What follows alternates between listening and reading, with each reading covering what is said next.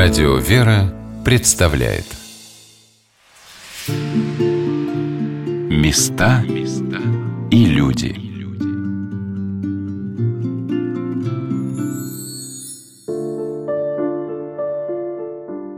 Человек не выбирает время, в которое он живет.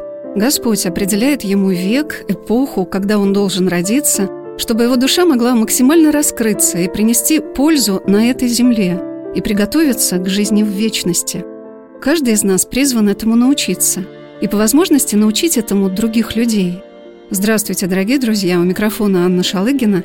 В нашей сегодняшней программе мы расскажем вам об одном удивительном человеке – старице, угоднице Божией, которая вела и ведет за собой к жизни истинной, вечной, праведной тысячи людей.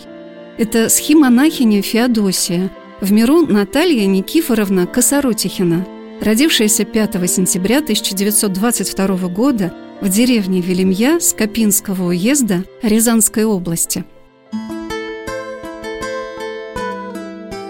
Много путешествуя по России, я не устаю восхищаться, как Господь в каждом ее уголке выставляет такие маяки, источники света, которые освещают собою всю нашу землю. Это святые лавры и монастыри, подвижники благочестия – замечательные храмы и чудотворные иконы, которые привлекают в эти места божественную благодать, укрепляют в людях веру, пробуждают в них молитву и призывают на них милость Божию. Рязанская земля богата святостью, на вид негромкая и скромная. Она прославлена подвигом многих людей, несущих в себе свет Христов. Не перестаешь удивляться тому, как в небольших городках, селах и деревнях сохранился до наших дней и устремляется в вечность тот истинный уклад жизни, народный дух России, влекомый к Богу. Город Скопин, в который мне посчастливилось попасть благодаря знакомству с книгой о старице Феодосии Скопинской, поначалу поразил своей обыкновенностью, как будто лишенный отголосков времени – он не несет в себе ни очертаний древности, хотя город очень старинный, ни современных реалий. Он как будто застыл на рубеже эпох, и только люди являют в нем принадлежность к нашему времени. Это российские люди, многие из которых воспитаны в годы советские, а живут уже в веке нынешнем, 21-м. Именно этим людям, жителям города Скопина и окрестных земель, Господь подарил необыкновенную радость, большое счастье, великую старицу. И теперь каждый, кто узнает о схемонахине Феодосии Скопинской, приезжает в этот небольшой городок – да то ли совершенно неизвестный. Хотя, когда я назвала его «городок Скопин» в беседе с настоятелем храма святых благоверных князей страстотерпцев Бориса и Глеба, протереем Константином Гусаровым, батюшка меня поправил – не скажите, городок. Это да. был, знаете, Малый Суздаль. Да вы что? Тут одних храмов-то было 13. Представляете, два монастыря было. Троицкий монастырь, Духовской монастырь, да, Димитрово-Ряжский монастырь. Собор был какой громадный. Вы не видели старинные дореволюционные фотографии? Вот Нет. если интересно будет, сходите в музей наш краеведческий в Скопин. Да? Купеческий, да, город, и довольно богаты были храмы. Храмы, знаете, это вот не в каждом городе такое. Это, это такая была архитектура красивая. Храмы-то были очень, знаете, вот не уступали городским, даже сельские. В каждом селе стояли храмы. И храмы громадные просто были. Даже вот если вот по Рязанской области приходилось проезжать, много заброшенных сел, там вымершие, а храмы стоят. И стоят не то, что храмы, там соборы стоят. Соборы громадные просто храмы. Вот видите, вот наш, допустим, храм он построен жителями села крестьянами. Крестьянами? Крестьянами, да. То есть не то, да. что тут купечество? Нет, нет, нет, нет. Именно вот, как вот в клеровых ведомостях сказано, что прихожанами этого села.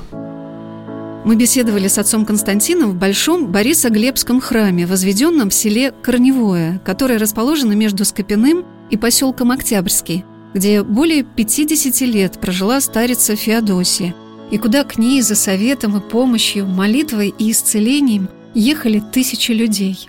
Скопин, он город такой довольно-таки древний, да, купеческий он, уездный. Но такой, знаете, вот несколько версий есть. Было якобы скопление птиц, большой, да, и вроде бы, что была такая птица скопа особая, вот поэтому вроде как Скопин. Вот, кстати, очень неправильно ставят ударение, иногда называют почему-то наш город не Скопин, а Скопин, может быть, это слово скопище какое-то там, а так правильно Скопин, город Скопин. Вот. Ну, вообще вы, если знаете, вот, читали историю нашей Рязанской земли, вообще Рязанская земля, она богата очень подвижниками благочестия, людьми такими твердой веры. Вот много и святых угодников Божьих, и новомучеников земля Рязанская принесла много. И у нас здесь в Скопине тоже прославлены были и святитель Игнатий Скопинский, епископ, вот, который правил уже после революции здесь, была у него кафедра Садковский.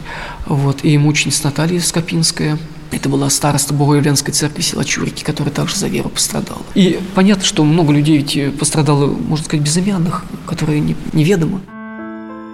Мое знакомство с жизнью Скопинской земли началось с чтения книги о схимонахине Феодосии, созданной по воспоминаниям самовидцев, как назвал рассказы людей, знавших старицу, составитель книги Михаил Евгеньевич Шкатов. Книга вышла в издательстве «Отчий дом», и в двух объемных томах шаг за шагом раскрывается судьба целого поколения русских людей, рожденных в советскую эпоху. Эта книга как иллюстрация того, как многие люди учились, работали, выходили замуж, приходили в храм, любили и страдали, и во всех своих нуждах и бедах обращались за помощью к старице Феодосии. Думаю, через сотни лет, читая эту книгу, можно будет явственно представить целую эпоху, понять, как жили люди в наше время. И каждый участник этой книги рассказывает в ней о своей жизни и повествует о времени в целом – Настоятель храма всех святых в земле российской просиявших в поселке Октябрьский Ирей Евгений Герасимов сказал, что его история похожа на многие другие. Изначально надо определить, с чего все началось. До матушки Феодосии, как это не просто так вот ты пришел, какой-то родился, сразу к матушке пришел. Это был, был определенный путь какой-то, да? Обычного мирского человека, как я называю, среднестатистический такое советское понятие, да. Действительно, родился в Советском Союзе, как все ходил в школу, учился, готовился в военное училище, в институт, пошел бар. Ну, после армии пришел, я чудо армии работал на заводе. То есть, э, понимаете, если говорить о духовной жизни, пока не приходилось говорить. И вот среди таких среднестатистических судеб по истории вырисовывается судьба уникальная, удивительная, не похожая на другие. Это судьба старицы – Наталья Никифоровна Косоротихина родилась в деревне Елемья, расположенной неподалеку от города Скопина в Рязанской области. Сейчас место, где располагался дом, в котором жила матушка Феодосия, заросло деревьями. Дом этот был, наверное, самым бедным в округе, хотя, по словам современников, и все тогда жили бедно, но друг другу помогали. Об этом рассказал его преосвященство епископ Скопинский и Шацкий Феодорит. Матушка родилась в деревне – причем родилась в очень бедной семье.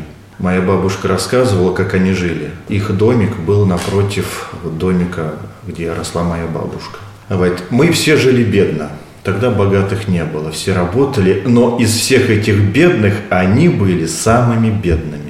У них был земляной пол. Потом они настелили доски, вырыли небольшой фундамент. Там собиралась всегда вода. В доме всегда было сыро. Топили печь по-черному. То есть не было вот этой вытяжки, тяги. Поэтому весь потолок был черный в саже. Они ходили по домам побираться, потому что родители этих сестер рано скончались и не было своего хозяйства. Это вот беднота из бедноты. Вот, но тем не менее, Та же бабушка рассказывала, что это люди были всегда радостные. Вот старшая сестра для матушки Оня, это имя Анна. Вот старшая вот эта сестра, она постоянно веселила всех вокруг себя. Она много стихов знала, причем стихов духовных, и много пословиц знала, и каких-то шуточных, каких-то прибауток. В школу они ходили? В школу они не ходили. Матушка Феодосия, она была неграмотная, потому что в школу надо было в чем-то ходить, а у них даже обуви не было ходили в анучах, и матушка, она не ходила в школу. Да тогда не считали это даже необходимым. Родители матушки Феодосии Евпроксии и Никифор умерли рано. Из девяти их детей выжило пятеро. Когда дети остались без отца, трем сестрам Анне, Наталье и Ольге было 28, 11 и 8 лет. Они остались в родительском доме. Старшая сестра Фёкла и брат Тихон жили уже со своими семьями. Как трудно приходилось выживать бедным сестрам, но люди их не оставляли, помогали. Да и сестры непрестанно работали. Матушка позже всегда говорила, как не работать, надо работать. То есть это очень скромные домики, причем матушке была под соломенной крышей, а стены были мазанные. Там в один кирпич, а для утепления мазали эти стены. Это вот беднота, вот где родилась матушка. Но при этом, я говорю, люди сохранили веру. Их семья всегда была верующей. А рядом был храм какой-то? Они ходили в храм в село Кельцы. Если через речку, то это недалеко. Я так понимаю, что в селе Петрушино Архангельский храм был. Наверное, церковь быстро закрыли. А вот в селе Кельцы храм служил долго, до, до конца 30-х годов. И вот матушка туда ходила сначала со своими родителями, потом со своими сестрами. Несмотря на гонения, деревенские люди не скрывали свою веру. Отец Константин Гусаров рассказал, что даже в советские годы ходили с крестными ходами по полям. Жили, все было в жизни, как и всегда во все времена это бывает. Были скорби, были радости у людей. Вот все было. Но, опять же, с молитвой, с Божьей помощью люди, как сказать, верующие Господа никогда не забывали. И молились. И, что интересно, вот, казалось, те годы такие гонения, да, вот ходили с крестным ходом по полям, и священников приглашали вот где-то вот до 60-х годов вот этих вот. Потом, когда вот хрущевские времена начались, то стали, конечно, прижимать. Даже стали запрещать, вот, допустим, если усопшего несут. Там тогда бабушки ведь ходили это со священником. Не каждый священник еще мог согласиться проводить усопшего на погост. Вот. Ну и понятно, что там вообще даже запрещали там петь и молитвы читать. Вот такое было время, да. А потом как-то немножко такая оттепь настала, и уже где-то ближе там к 80-м все как-то немножко постепенно успокоилось. А когда уже перестройка пришла здесь, в страну вот, конечно, здесь люди немножко, можно сказать, вздохнули церковные-то. Его Преосвященство Владыка Феодорит рассказал о том, что недалеко от деревни, где жила матушка Феодосия, после ссылки поселился игумен Федор Лепягов, слепой прозорливый старец, который окормлял многих людей, обращавшихся к нему за советом и молитвой. Мы предполагаем, что матушка именно там познакомилась с игуменом Федором. Это такой подвижник наш, он скончался в 1900 1954 году. Он в Кельцах жил на покое, уже был в монашеском чине, так он из белого духовенства. И, как из допросов явствует вот этого батюшки, он принимал народ, то есть он старчествовал. Я думаю, что такая верующая семья, как семья матушки, обязательно ходили за окормлением к отцу Федору. И матушка, она цитировала отца Федора иногда. Я как-то ее спросил, я говорю, матушка, а можно вашу жизнь описать? Она не хотя сказала, ну вот отец Федор не велел о себе ничего писать, хотя были при жизни попытки написать о нем что-то. То есть матушка была знакома. И вот она на преемственность. Откуда эта святость? По преданию отец Федор предсказал матушке ее будущий подвиг. Чтобы узнать о жизни и подвиге схимонахини Феодосии в наши дни, уже после ее кончины, матушка отошла к Господу 15 мая 2014 года – можно прочитать воспоминания людей, знавших ее, записанные в прекрасной книге. Можно приехать в дом, где она провела столько лет, прикованная к постели. Можно посетить ее могилку. И каждому, я уверена, откроется очень многое. Но как вместить, как нам понять, что человек оказался в своей земной жизни причастен к жизни небесной, вечной, чтобы помогать многим и многим людям – Матушка Феодосия в 31 год попала в аварию. Грузовая машина, на которой она вместе с рабочими из стройконторы, куда она устроилась работать после войны, перевернулась. Матушка получила травму головы. Это было в 1953 году. А затем, через два года, в 1955 на стройке, куда она вновь пошла работать, несмотря на инвалидность, произошел несчастный случай. Ее ударило бортом грузовой машины, на которую загружались чугунные трубы – После этого матушка долго болела, лечилась в больницах в Скопине и в Рязани, и через несколько лет болезни уснула летаргическим сном. Все очевидцы, которые приходили к спящей Наташе, за которой ухаживали ее сестры Анна и Ольга, рассказывали, что она лежала, накрытая тюлем, и спала. Клавдия Акимовна Грачева, медсестра по профессии, первый раз пришла в дом матушки по вызову к сестре Анне, и ей показали, вот, Наташа спит.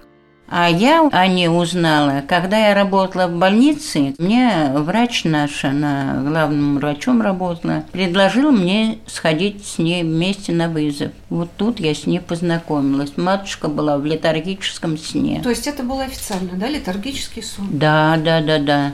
Она была в летаргическом сне, и она спала очень долго. Сердце у нее, да, работало, дышало. Все работал, дышал, они кормили, и, ну, так я думаю, что у нее это общение с внешним миром было, вот, но она только не говорила, и глазки у нее были закрыты. Мы пока там были, Матушка лежала в этой, там у них келица такая, это летом было. В уголку иконки, она тут на топчанике лежала. И врач Мария Глебовна взяла ее руку, вот так поставила, и она у нее так и стояла. Я говорю, Мария Глебовна, я говорю, а что это такое? Она говорит, ну еще тогда ведь молодая была. Она говорит, это ступор. Вот как она ей поставила руку, так она и стояла. Матушка сама не могла ничего не двигать, ничего. Места и люди.